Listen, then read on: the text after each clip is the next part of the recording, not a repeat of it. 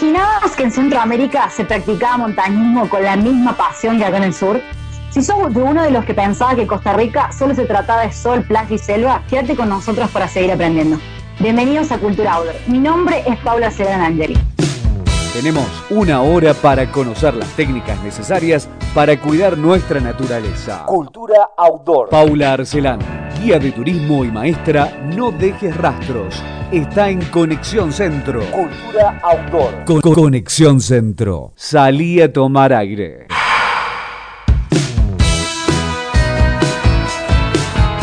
Hoy tenemos dos invitados muy especiales. Sus nombres son Wilmaris Villarroel y David Quirós, dueños de la empresa Montañas para Ser Mejor de Costa Rica. Bienvenidos, chicos. Hola, mi Paula, ¿qué tal? Tanto tiempo, mujer. Hola, hola, hola. Buenas, buenas, pura vida aquí. Qué bueno que están. Bueno, la, la gente no los está viendo todavía, pero yo, yo los veo por, eh, por WhatsApp y están totalmente desabrigados ellos dos. La envidia de todo el cono sur. O sea, ellos en bola y uno acá tapado hasta el cuello, no puede ser. Na- no, na- nada que ver, nada que ver. Total, la que está en el Caribe, full tropical.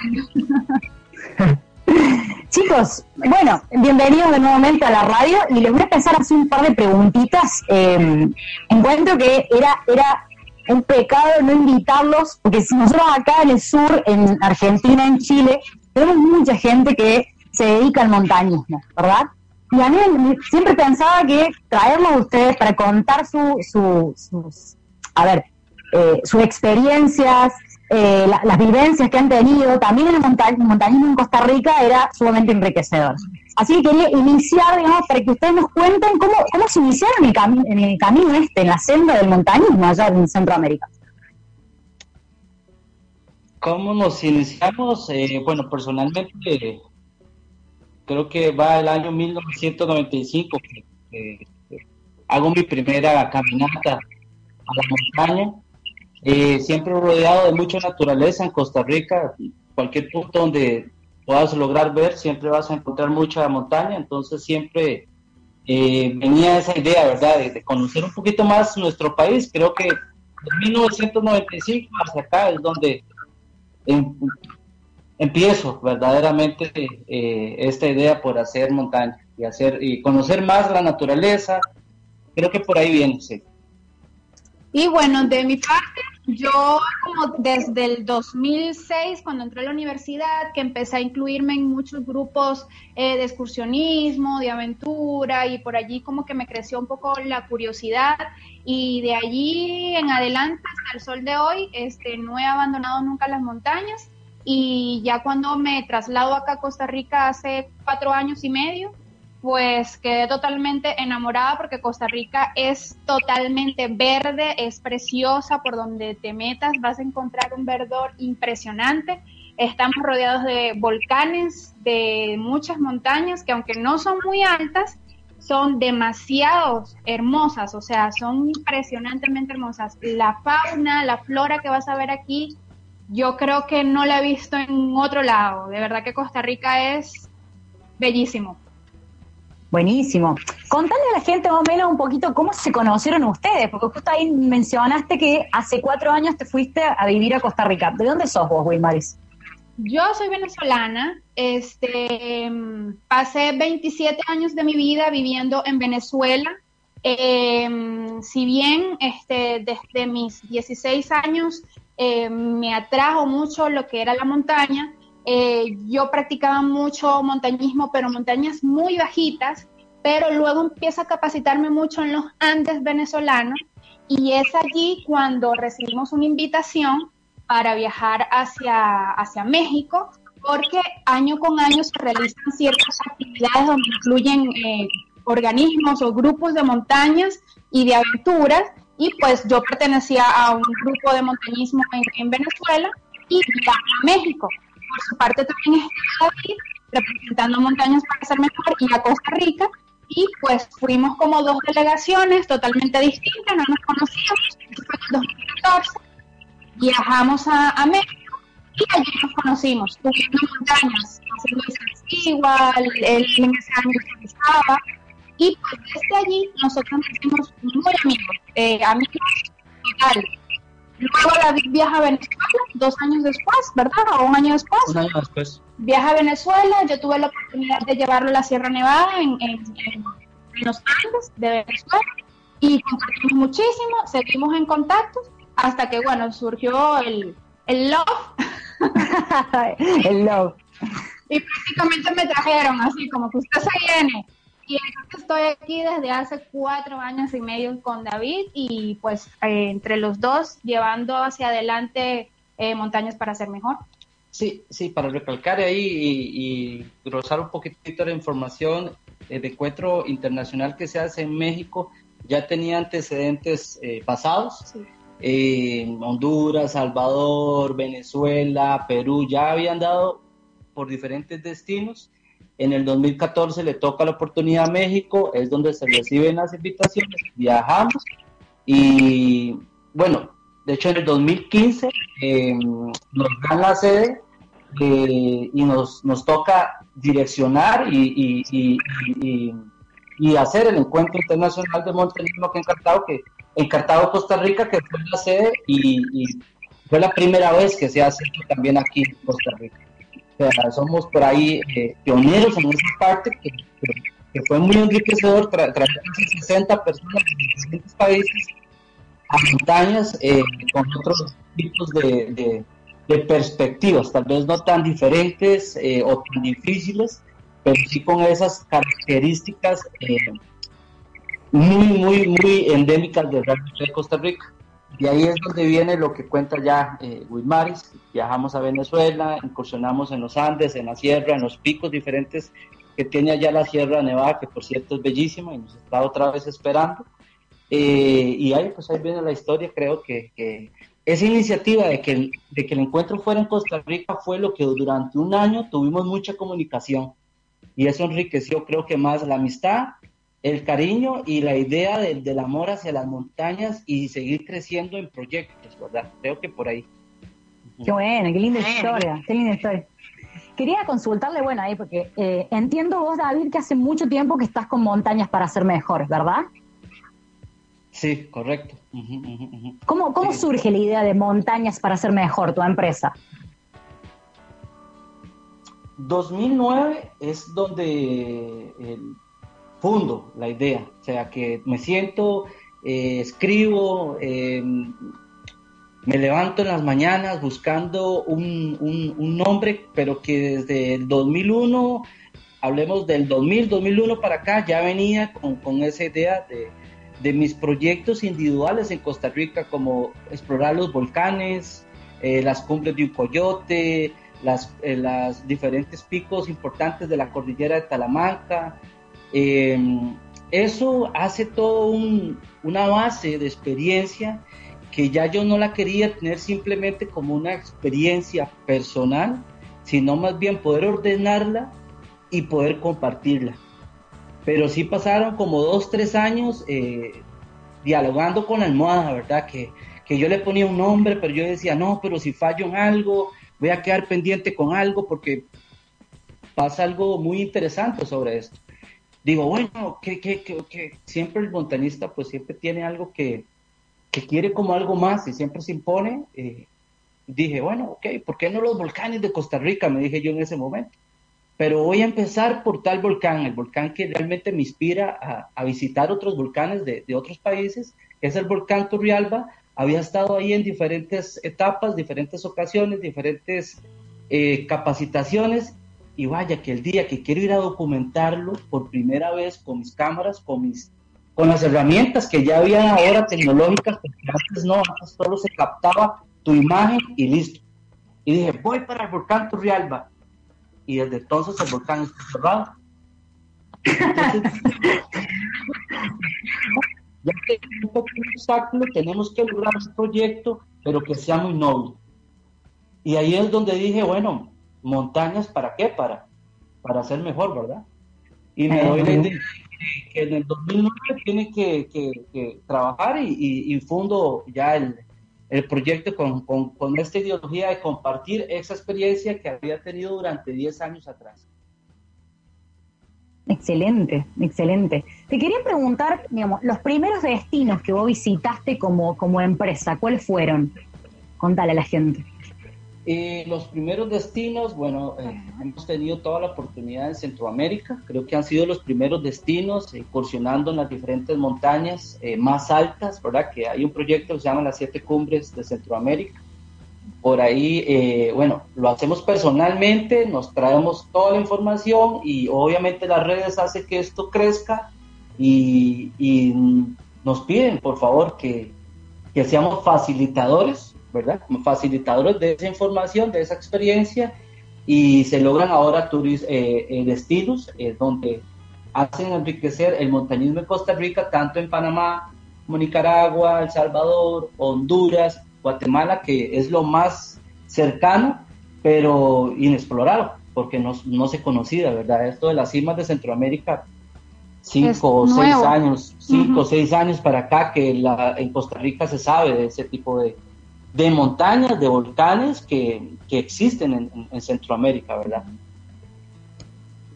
México también es, es, un, es, un, destino que lo visitamos eh, casi que todos los años. Todos los años. Eh, es como la escuela, es una escuela que tenemos eh, eh para, para personalmente nosotros capacitarnos, aclimatarnos, enriquecernos cada día más con las técnicas de la alta montaña. Y capacitar al, grupo también. Y llevar a, los, a los clientes, ¿verdad? Que es muy importante. Es, esa parte que en Centroamérica no lo vas a, en ningún destino cercano lo vas a encontrar, ¿verdad? Una montaña de más de 5.000 metros como México que sí lo tiene, ¿verdad? Claro, perfecto, perfecto. Uy, interesante. Eh, quédense con nosotros un segundito más y nosotros nos vamos ahora a un pequeño corte y ya volvemos. Cultura Outdoors. Te contamos cómo acampar, cómo hacer una fogata, dónde dejamos la basura y todas las técnicas necesarias para cuidar nuestro ambiente. Cultura Outdoors con Conexión Centro. Salí a tomar aire.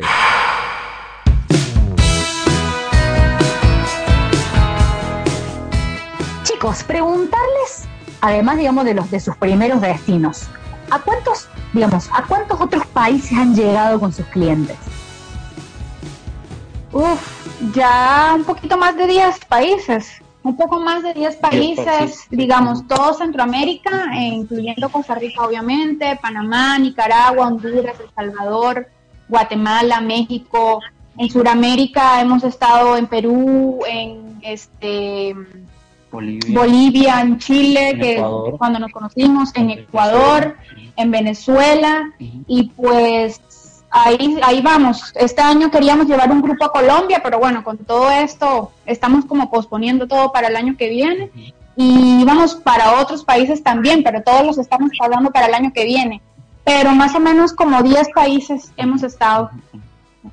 Qué bueno, bueno, cuéntenos un poquito, digamos, de, la, de, las montañas que han subido, así, cuáles han sido así como las, las más sentidas, así, las, las más queridas por todo el proceso de haberlas escalado. Mira, si te digo una cosa, yo le tengo mucho cariño a las montañas de México, precisamente por haber sido el lugar donde yo conocí a David, que hoy en día es mi esposo. De ah. hecho, él, igual, en el 2014, que es la Mujer Dormida, lo que le llaman, es la tercera montaña más alta de México. Nosotros la visitamos en esa oportunidad, pero no tuvimos la opción de llegar a la cumbre por factor de tiempo y todo. Y luego nosotros volvemos, eh, como tres años después, y logramos la cima juntos. Entonces, ir a la montaña donde nos conocimos y poder lograr esa cima juntos fue bastante bonito. Y luego hacer la montaña más alta de México juntos también fue bastante enriquecedor. Aún así, han habido montañas que nos han, como quien dice, enseñado muchísimo y que cuando llegas a la cumbre lo que te provoca es como sentarte a llorar, no sé si de la emoción, del, es que son muchas emociones juntas. Por ejemplo, en mi experiencia personal, yo creo que una de las montañas que nosotros sentimos bastante, a pesar de que no es una de las más altas de, un país, es Huayna Potosí, en Bolivia, que tiene 6.088 metros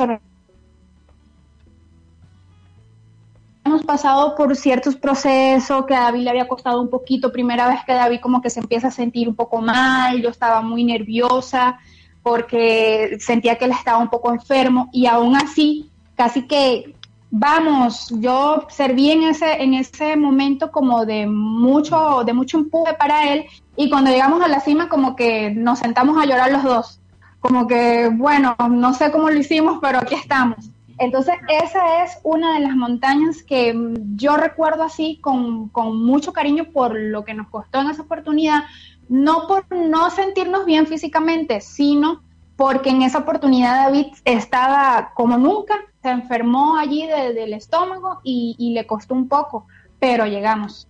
No sé, eh, tu experiencia. Mm, me gusta, me gusta. El Guayana Potosí me gusta porque me enseña eh, a estar enfermo en la alta montaña, que es algo que en ninguna montaña, ni ninguna pizarra, en ninguna escuela lo vas a aprender. Si eso no lo entrenas. Entonces, eso es algo eh. importante que, te enriquece como montañista, cómo sobrellevar este tipo de cosas sin afectar el rumbo de la expedición, que era muy importante.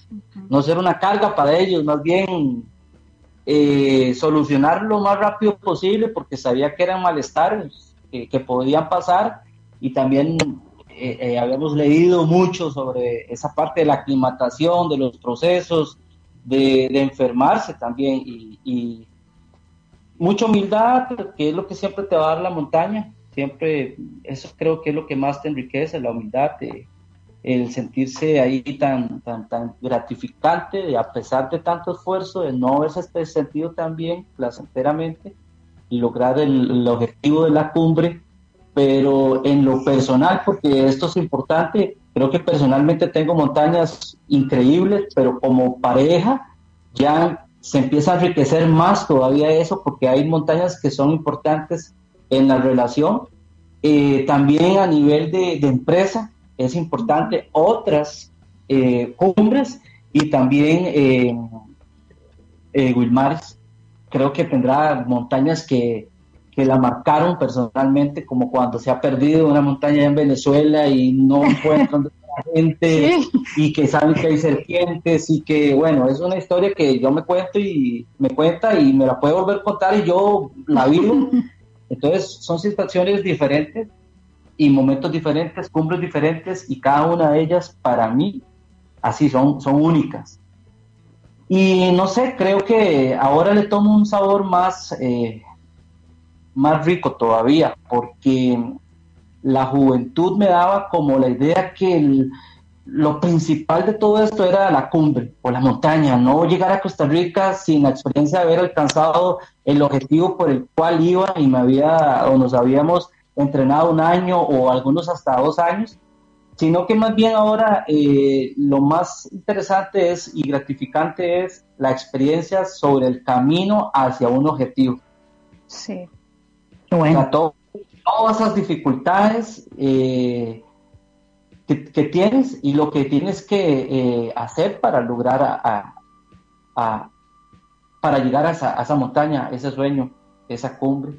Entonces eso es lo que ahora más, más, más me gusta, decir, bueno, ya para el próximo año hay una idea, ahora todo pues está un poquito más concreto, pero, pero hay que tener un poquito ahí de, espacio para todo. Nos estamos dando un espacio, todo esto nos ha ayudado a darnos un espacio para poder renovar fuerzas. Creo que por ahí. Claro, y ver en perspectiva también, ¿no? Porque como, como, como que se aleja de la actividad y la, y la ve como desde otro ángulo y eso es muy enriquecedor también. Sí, también. Pero como yo siempre digo, eh, mi casa, en realidad, nuestra casa es la montaña. Cuando yo estoy en nuestro apartamentico, cuando estamos en nuestro apartamento, es como nuestro momento de vacaciones, o sea, vacaciones en casa. Cuando salimos a la montaña es porque realmente estamos en, nuestro verdadero hogar. Entonces, ahorita nos tomamos unas vacaciones bastante largas. En todo caso, en todo caso. Quería hacer una consulta que venía pensando ahora cuando hablas de esto, ¿no? Del esfuerzo, del llegar, cómo uno va cambiando este, la forma de ver la montaña a través del tiempo. Cuando ustedes tienen personas que se frustran, ¿verdad? Porque suele pasar, ¿verdad? Y sobre todo las, las que recién empiezan. ¿Cómo, ¿Cómo trabajan eso ustedes estando allá arriba? ¿Cómo lo hacen? ¿Qué tingas usan? Si pueden contarse una anécdota, buenísimo. Sin nombre, sin nombre. es complicado porque vieras que uno tiene que ser fuerte de cerebro más que fuerte de piernas, porque tú aquí, bueno, te entrenaste y todo, pero cuando llevas también grupos que van bajo tu responsabilidad, esas personas no se dan cuenta que tú no eres Dios, o sea, tú no eres una persona que, eh, que te llevan como flotando, tú también tienes que hacer tu esfuerzo físico, de hecho muchas veces hasta quitarle peso para llevarlo tú, porque bueno, tienes un poco más de experiencia. Y entonces eh, eh, tienes el tiempo en tu contra, porque sabes que en alta montaña pues hay una hora y si no cumples con esa hora tienes que descender por la seguridad. Entonces, este, tienes que ser, tienes que aplicar la psicología para ti y la psicología para la persona a la que estás llevando. Entonces, aunque tú por dentro tengas ganas de sentarte a llorar, tienes que olvidarte de eso por un momento y empezar a, decirle a la persona, mira, es que la típica, la típica frase, falta poco, falta mucho. esa, mentira también, esa mentira también la usa, es universal esa mentira, buenísima. Es universal, es una muy buena, mira, falta poco, eh, tanto que viajaste, tantos kilómetros que recorrimos, ya estamos aquí, ¿cómo te vas a, a echar para atrás? Mira, para atrás ni para coger impulso, como dicen en Venezuela entonces, aquí, chivo, que se devuelve esa nuca, también le digo yo a la gente, vamos adelante, eh, casi que nos ponemos detrás y los vamos empujando, una cosa así, para que logren el cometido, porque es que para nosotros también es importantísimo el hecho de que esas personas logren, logren su, su meta, porque antes de eso se trabajó casi un año, medio año entrenando con ellos, apoyándolos, eh, instruyéndolos también, capacitándolos, para que llegue el momento y como que mm, no, no le voy a dar. Entonces, sí hemos tenido las ocasiones que han habido personas que, bueno, lamentándolo mucho, porque se pueden llegar a enfermar un poco, porque se sienten un poco débiles, o etcétera, porque el cambio es bastante brusco. Digamos, aquí nosotros donde estamos, estamos a 1500 metros sobre el nivel del mar y llegamos a, de repente, como por ejemplo a La Paz en Bolivia, 4000. Entonces es un cambio bastante brusco. A pesar de que eh, eh, pasamos nuestros días aclimatándonos y todo, no todo el mundo se adapta igual. Entonces estamos monitoreando constantemente qué comes, cómo duermes, eh, qué llevas, que no lleves esto porque esto es peso extra. Entonces, es un apoyo. Y le agrego a, a, la parte sentimental de Will, Ajá, que yo soy muy sentimental. Siempre eh, va a encontrar esa parte del corazoncito en la montaña, del flechazo, pero también se une la parte eh, profesional, que es muy importante, que no se puede perder. Siempre montañas maneja, eh, tiene una metodología de aprendizaje que me interesa a mí mucho siempre más bien aquella persona que no sabe absolutamente nada. Porque yo siempre eh, les he dicho, y qué mm. fácil, qué fácil es entrenar a alguien que ya está entrenado. Aún así, eh, las metodologías son, pues obviamente diferentes, pero va a ser más fácil. Simplemente hay que guiarlo y va a ser un poco más fácil que esa persona logre ese cometido a una persona que realmente llegue de cero, porque es usual que lleguen personas de cero, pero a mí me interesa el proceso.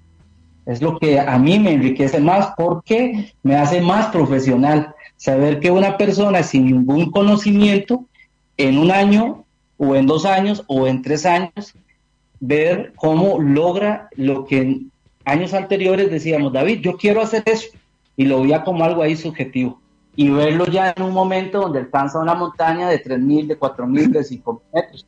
Entonces, el proceso creo que es lo que genera en Montañas para ser mejor mucha de la confianza de nuestros clientes, que no es de experimentar con nuestros clientes por llenar un X o un Y o un espacio, sino que haya un enriquecimiento mutuo.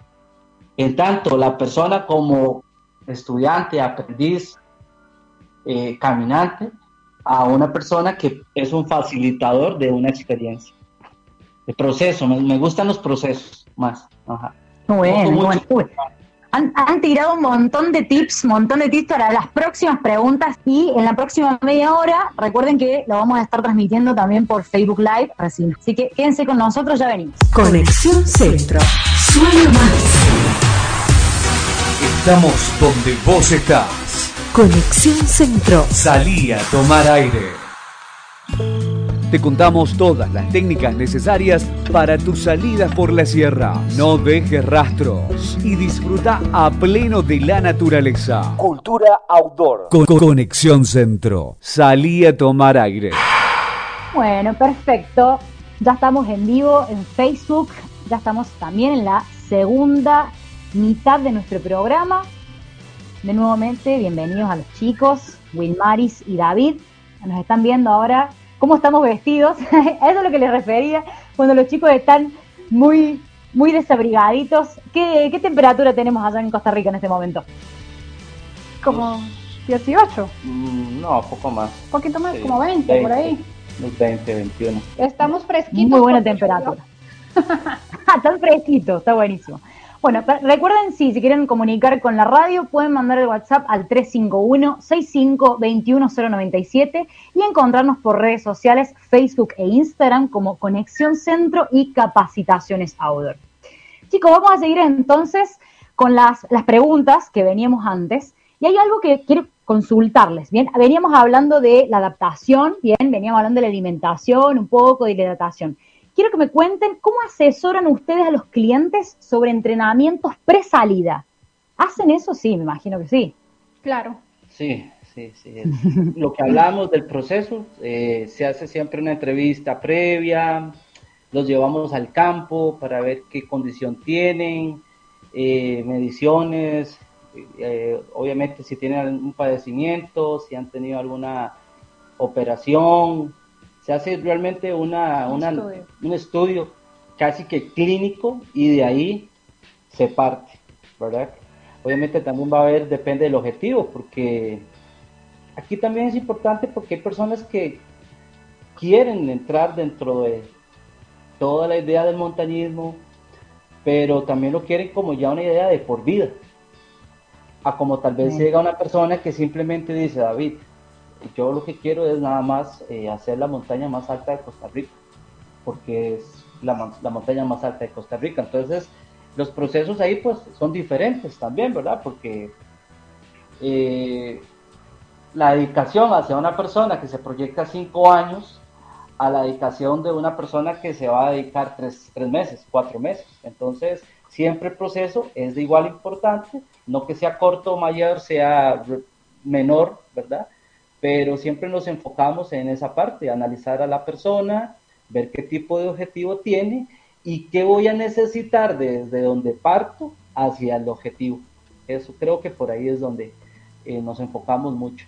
Que termina la persona no solamente logrando el objetivo en sí, como una cumbre y una montaña, sino eh, aprendiendo muchas de esas cosas importantes no solo para el montañismo, sino casi que para la vida cotidiana, por eso la idea de no solo soy montañista, sino también voy a terminar siendo una mejor persona.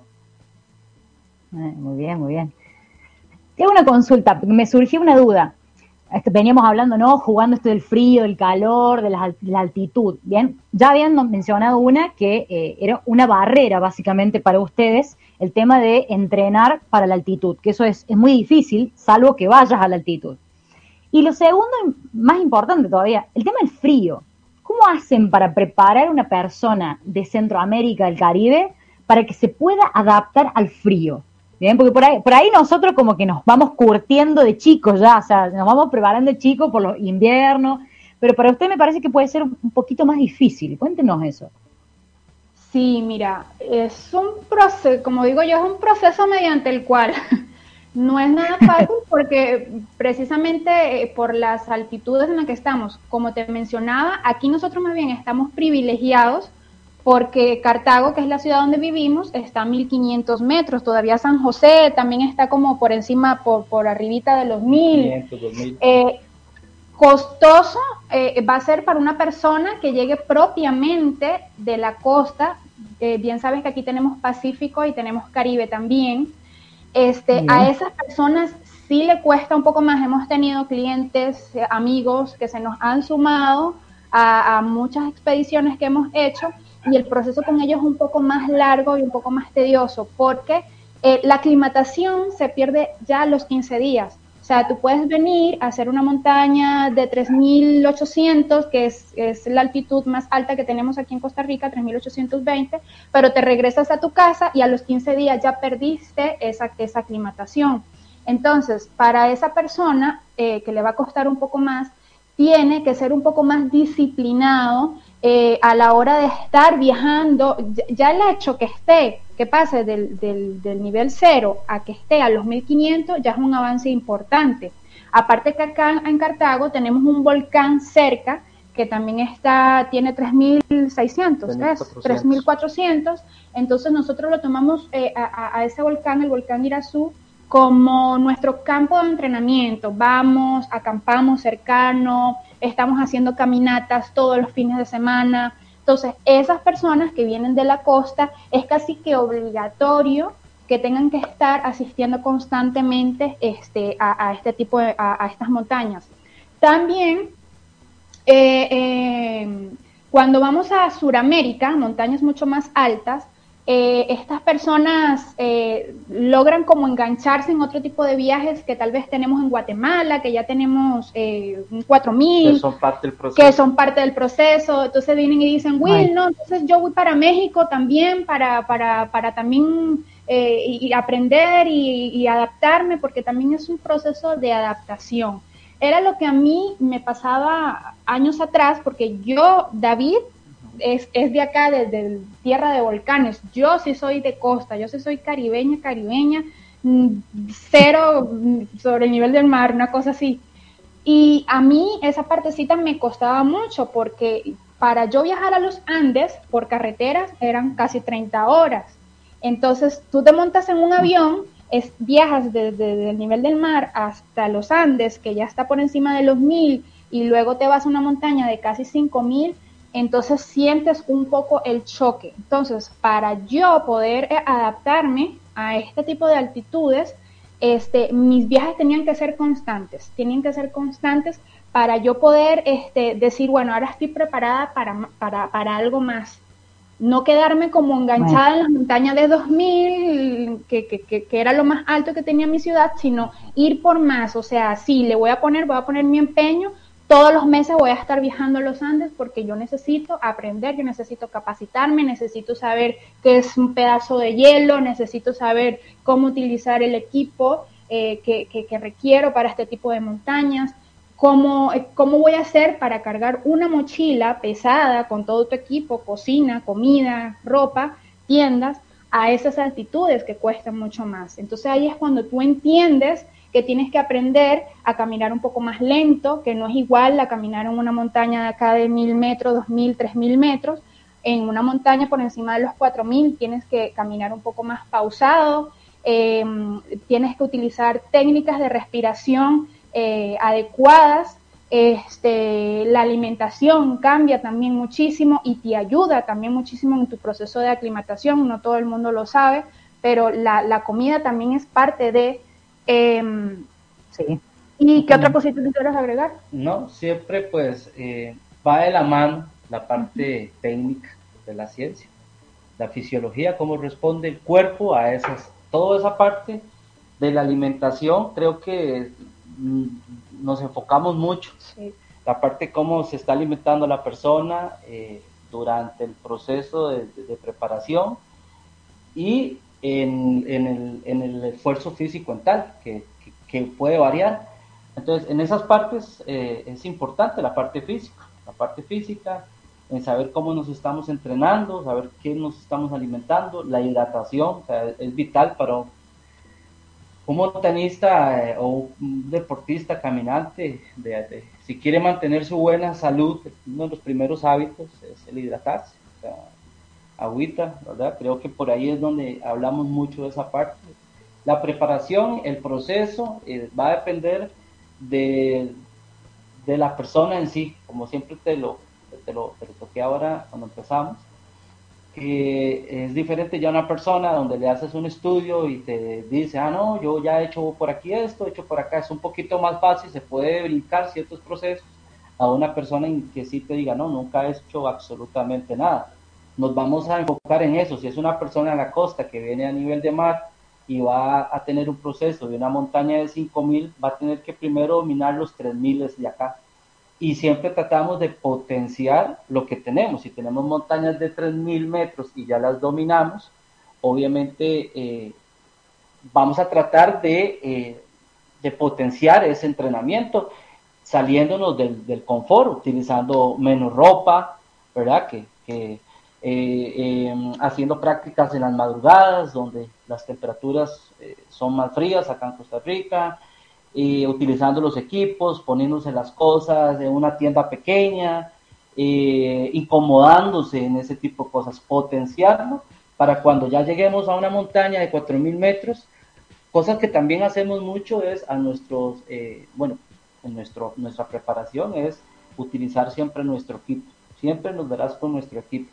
aunque no se ocupe. Entonces, sabemos que podemos andar en una montaña aquí con una mochilita, con un eh, un poquito de agua, una, una merienda, aún así siempre nuestro botiquín, nuestro equipo, nuestros guantes, nuestra primera, nuestra segunda, para siempre utilizar un, un, un, peso extra y que ya ese acondicionamiento le demos un punto más hacia arriba, que realmente en comparativas de una montaña 4.000 a 5.000, siempre vas a, tender a tener esa carga, esa pesadez en el cuerpo, esa incomodidad, que los pasos son más lentos entonces la idea es que de lo que tenemos, enriquecerlo y potenciarlo. Perfecto, perfecto. Quédense ahí un segundito más. Eh, vamos a hacer un pequeñísimo corte. No se vayan, ya volvemos con preguntas espectaculares. Escuchar la radio web de turismo en la app a toda hora y en cualquier rincón del mundo. Conexióncentro.com.ar En la app del Radio Web de Turismo, lo mejor de Córdoba a las 24 horas todos los días. Conexióncentro.com.ar Salí a tomar aire. Te contamos todas las técnicas necesarias para tus salidas por la sierra. No dejes rastros y disfruta a pleno de la naturaleza. Cultura outdoor. Con Conexión Centro. Salí a tomar aire.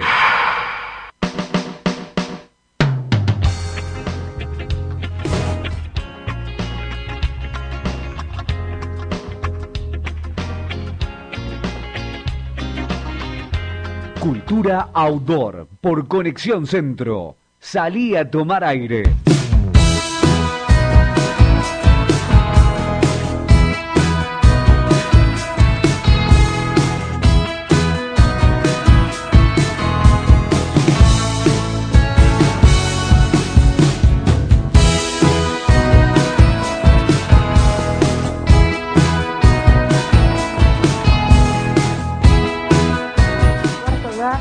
Nuestro programa. Quería hacerle unas consultas. Em, ustedes dos, ¿verdad? Como profesionales ya que son de la montaña, son dueños de una empresa y además que tienen que dar ejemplo. ¿Cómo es la rutina de entrenamiento de ustedes? Cuéntenos un poco, más o menos. ¿Cómo, cómo se organizan en la semana? Sobre todo ahora, ¿no? Con el tema del confinamiento y un poco como que nos costó, o sea, bueno, a nosotros todavía nos cuesta porque estamos en cuarentena acá en Valparaíso, en Chile, pero a ustedes, digamos, ¿cómo, cómo se han manejado con ese tema? Mm, bueno, personalmente eh, eh, establecemos rutinas, rutinas de entrenamiento eh, semanales, mensuales. personalmente tengo una rutina de 40, 45 kilómetros a la semana de cardio, complemento con pesas, ejercicios funcionales, eh, todo lo que tenga, bueno, hemos tenido que trasladar nuestro gimnasio a, la casa. A la casa. Eh, sí, sí, entonces hemos eh, reestructurado toda esa parte, pero siempre personalmente tenemos una rutina, ¿verdad? De entrenamiento, dependiendo del objetivo también eso es muy importante, mantenimiento, preparación, ¿verdad? Y, las salidas que hacemos a la montaña, a, caminar, a condicionarnos como, como, como como complemento, pero si cada uno tiene un plan de entrenamiento basado específico a lo que queramos ¿verdad? Eh, hacer. sí, hemos tenido que reestructurarnos. Todo esto nos ha puesto a, trabajar un poquito en otras cosas que se suponía que ya teníamos, ¿verdad? Como la parte de entrenar, ya un gimnasio establecido, hasta con eh, una ayuda en la idea de patrocinio y todo. Entonces ya estábamos establecidos en eso. No nos teníamos que ocupar en tener las herramientas para tener un buen estado físico y hemos tenido que, bueno, sacar ahí algunas cosas eh, y hacernos un, equiparnos, ¿verdad? Hay que tomar en cuenta que también para ir a la montaña se tiene que entrenar en la montaña. También. O sea, no hay que ponerse a inventar mucho, hay que entrenar en la montaña. Bien sea porque, bueno, tienes que saber cómo pisar, sencillamente cómo pisar en una montaña, en, que, un terreno distinto que estás acostumbrado a pisar pero eh, también es cierto que está muy bueno complementar con otro tipo de actividades, como salir a correr, montar bici, ir al gimnasio. Eh, nosotros tomamos muy en serio el, tema del gimnasio, tenemos una rutina específica para él, una para, para mí, este, que es de día con día, eh, porque también necesitamos aumentar un poco músculo, necesitamos lo que es la parte de la resistencia, la parte de la potencia. Em, entonces hay como un complemento eh, entre montaña, entre ejercicios en el, gimnasio. Eh, los días que no vamos al gimnasio, pues porque nos toca descanso, no descansamos, salimos a correr. Hay un equilibrio importante, que hay un apoyo, eh, pero hay una responsabilidad personal, ¿verdad? que ya sabemos qué es lo que le toca la parte de la nutrición sí la compartimos mucho. Eh, entonces es muy importante, es un complemento, eh, tener un plan, tener un objetivo, la nutrición, la hidratación, descansar y estarse reinventando. El, deportista tiene que estarse reinventando porque te puedes estancar muy rápidamente. Exacto, no hay que quedarse quieto, hay que estar en movimiento. Ya hice aquella montaña, ya conocí aquello, yo creo que ya no hay, no hay más motivación, no, no, y creo que eso es algo que, que también el, el montañista tiene que tener mucha creatividad, creatividad. Es esa parte interesante para poderse eh, automotivar. porque algunas veces no se consigue, o sea, cuando algunas veces el motivador puede estar un poco, ¿verdad? Pasando por algún momento y tienes que llegar igual, de la misma forma. Con, tu trabajo, con tus clientes, con tu idea, y el otro día te levantas, vamos con las tenis, pero siempre es importante tener un objetivo cortito, mediano y, largo, que te, que te, esté sacando todos los días de ese, de ese estado de confort, de no solamente hacer ejercicio por verme, sino también por sentirme, porque también tengo un objetivo deportivo, personal, profesional, que te va a hacer siempre eh, eh, tomar todo, hasta lo más mínimo de tu vida, con un, un mayor sentido, creo. Perfecto. Quería hacerle una consulta, bueno, hablando de, no quedarse quieto y estar reinventándose. Eh, me parece que un poco, digamos, este nuevo proyecto que ustedes tienen que se llama Viajando con Willy David, se trata de eso, ¿verdad? Exactamente. Sí, ya hace un tiempito teníamos la inquietud como de hacer algo en YouTube, como de compartir experiencias, como de eh, compartir algún tipo de conocimiento. Obviamente no somos especialistas hablando en cámaras, ni editando, ni nada, pero este, eh, hay un sentimiento de compartir eh, lo que hemos grabado, lo que hemos pasado, lo que hemos aprendido. Entonces, claro, como en cuarentena estuvimos un poco más quietos porque antes no teníamos tanto tiempo. Todos los meses prácticamente hemos estado saliendo del país. Entonces, ahora nos agarró cinco o seis meses quietos en casa, entre comillas. Entonces, pudimos sacar el tiempo como para abrir este nuevo proyecto que es como un poco más personal, porque como dice David siempre, Montañas para ser mejor, al principio era un proyecto personal eh, muy de él, pero luego se empezaron como a incluir muchas ah. personas y ya como que lo abrimos más al público, entonces quisimos como enfocarnos en Willy David, no ponernos a inventar, a ponerles nombres tan extravagantes, sino precisamente, o sea, eh, son los viajes, las aventuras, las experiencias de, de, de Will y de David, Entonces eso es lo que queremos nosotros transmitir a, través o a raíz de estos videos que estamos publicando semanalmente en nuestro canal de YouTube y en nuestro Instagram. Ahí estamos compartiendo como anécdotas, como algunos tips y, y algunos cuentos de cosas que nos han pasado en viajes para que la gente precisamente tome ese tipo de experiencia como para que cojan para su bolsillo. Sacar la biblioteca. Exactamente. Siempre enfocamos la montaña, la cumbre, el desafío, pero hay otra parte interesante que siempre Montañas ha tenido, la parte deportiva, muy claro, pero la parte cultural. La parte cultural siempre creo que es lo que más enriquece a, un viaje. Eh, entonces creo que eso es lo que Will y David eh, están, enfocando un poco más, ¿verdad? la parte de montaña, la parte deportiva, todo esto. Pero teníamos experiencias ya en pareja que, eh, que teníamos ahí guardado en la biblioteca. Y dijimos, bueno, ¿por qué?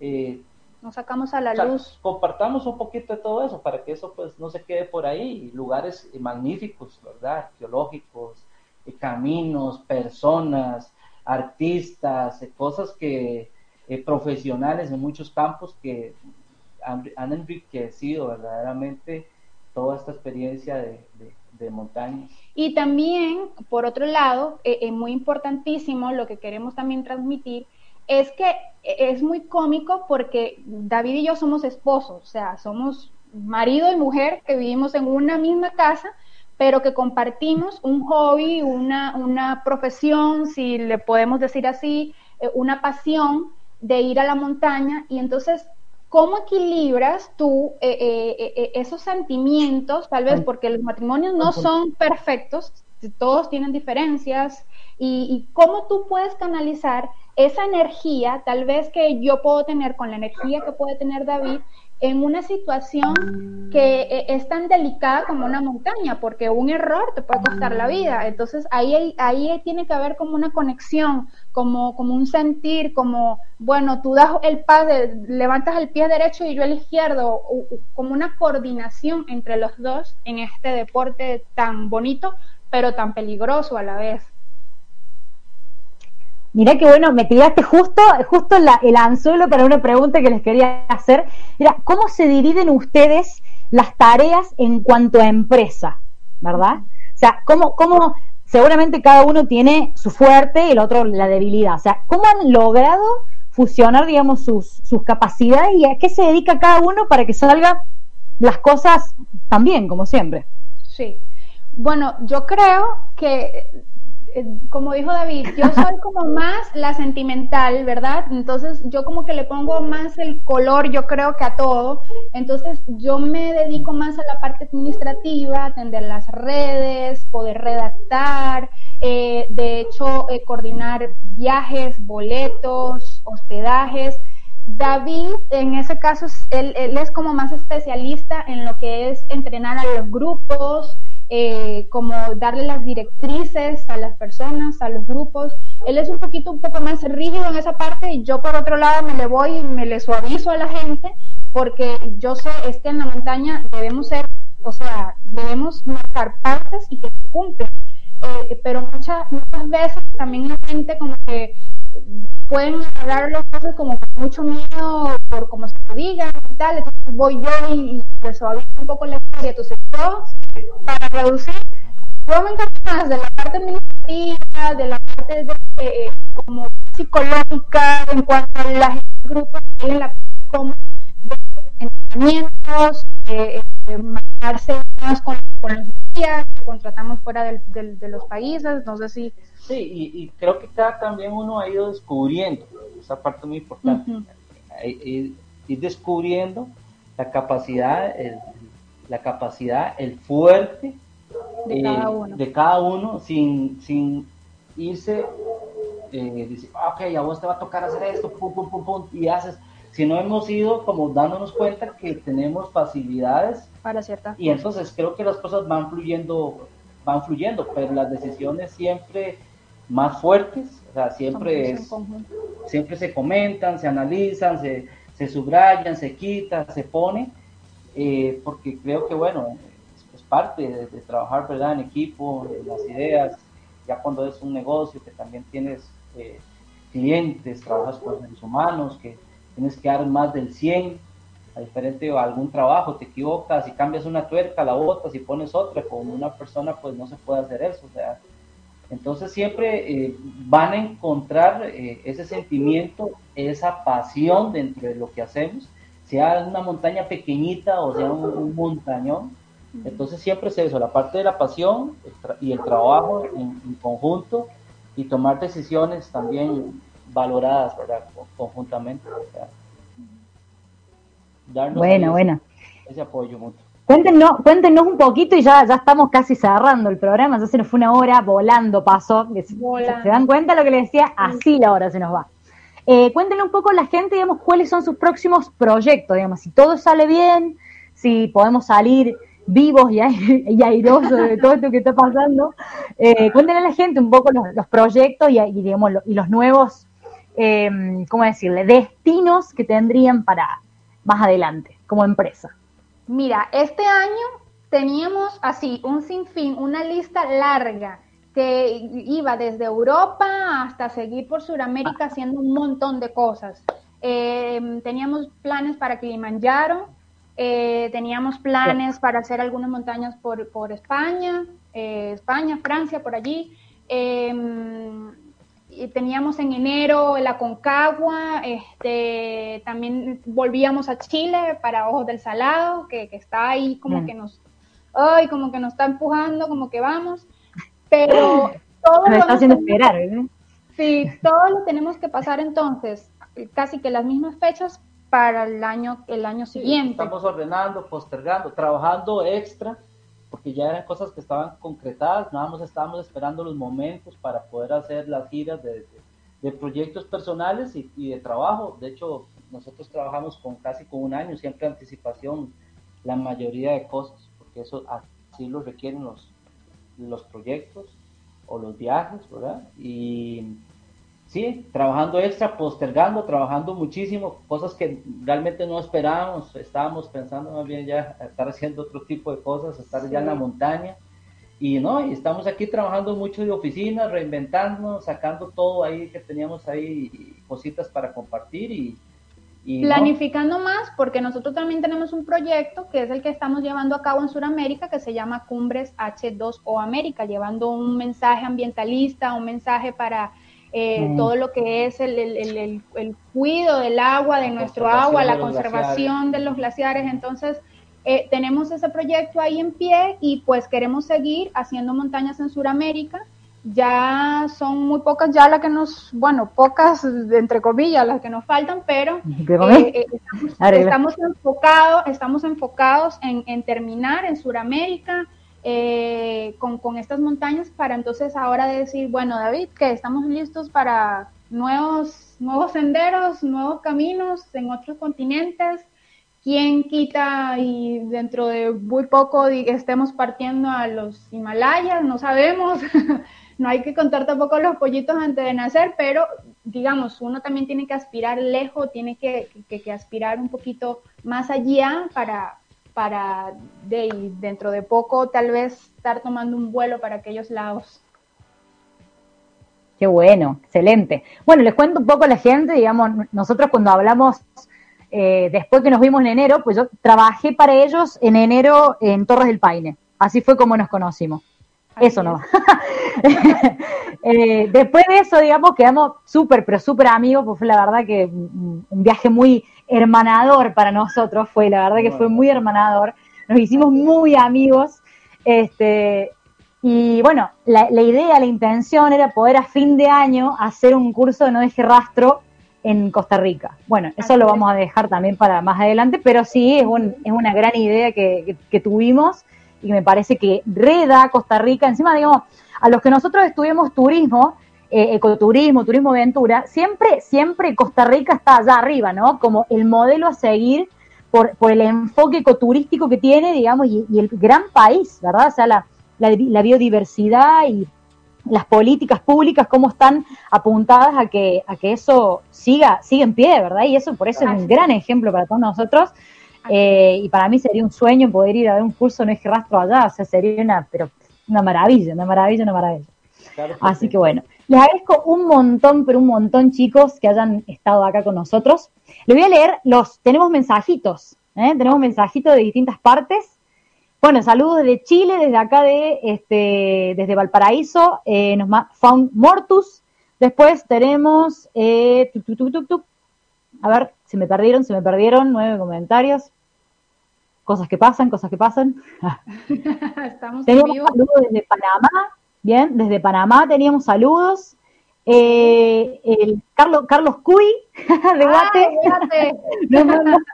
Carlitos, Carlitos, Carlitos nos está mandando saluditos. Eh, bueno, Regina Angeli desde, desde Córdoba, de Argentina. Regina Angeli, mi mamá, es la fan número uno de este programa, así que también le mandamos saludos. Eh, José Luis Urrutia, desde Viña del Mar, nos está mandando saludos también, así que bueno. Sí, sí, tenemos harta, harta gente, eh, bueno, que nos estuvo escuchando hoy de distintas partes y la verdad que a mí me, me encantó, me encantó. Así que les agradezco un montón. Eh, ¿Dónde las pueden seguir la gente? La gente, ¿en qué las redes sociales de ustedes? Cuéntenos. Bueno, eh, como nuestro proyecto Montañas para Ser Mejor, estamos en Facebook, así tal cual, Montañas para Ser Mejor. Eh, también en Instagram nos pueden conseguir Montañas para Ser Mejor. nuestro proyecto personal de ahora, Viajando con Willy David, así también nos encuentran en Facebook y en Instagram, Viajando con Willy David y también en YouTube, Viajando con Willy David, ahí pueden ver eh, eh, unos videos, ya van como unos 10 videitos que hemos publicado de ciertos, ciertas montañas, ciertos viajes que hemos hecho. Y bueno, eh, personal, David se encuentra en Instagram como David MPSM, de Montañas para Ser Mejor, y a mí como Wilmaris Viajera. esas son nuestras redes, ahí quien quieran compartir con nosotros, pues por ahí los esperamos. Perfecto, buenísimo. Bueno, y ustedes saben, como siempre, para nosotros eh, comunicarse con la radio, tienen que mandar WhatsApp al 351-6521-097. Encontrarnos también en Facebook e Instagram como Conexión Centro y a mí este, con eh, capacitaciones outdoor junto con Aldo y Jorge, que ese es nuestro emprendimiento aquí en Chile. Así que bueno, les dejamos un beso enorme. Abrazos y nos estamos viendo en la próxima edición. Chao, gracias. Gracias. Encantados. Gracias, pura vida. Tenemos una hora para conocer las técnicas necesarias para cuidar nuestra naturaleza. Cultura outdoor. Paula Arcelán, guía de turismo y maestra No Dejes Rastros. Está en Conexión Centro. Cultura outdoor. Con Conexión Centro. Salí a tomar aire.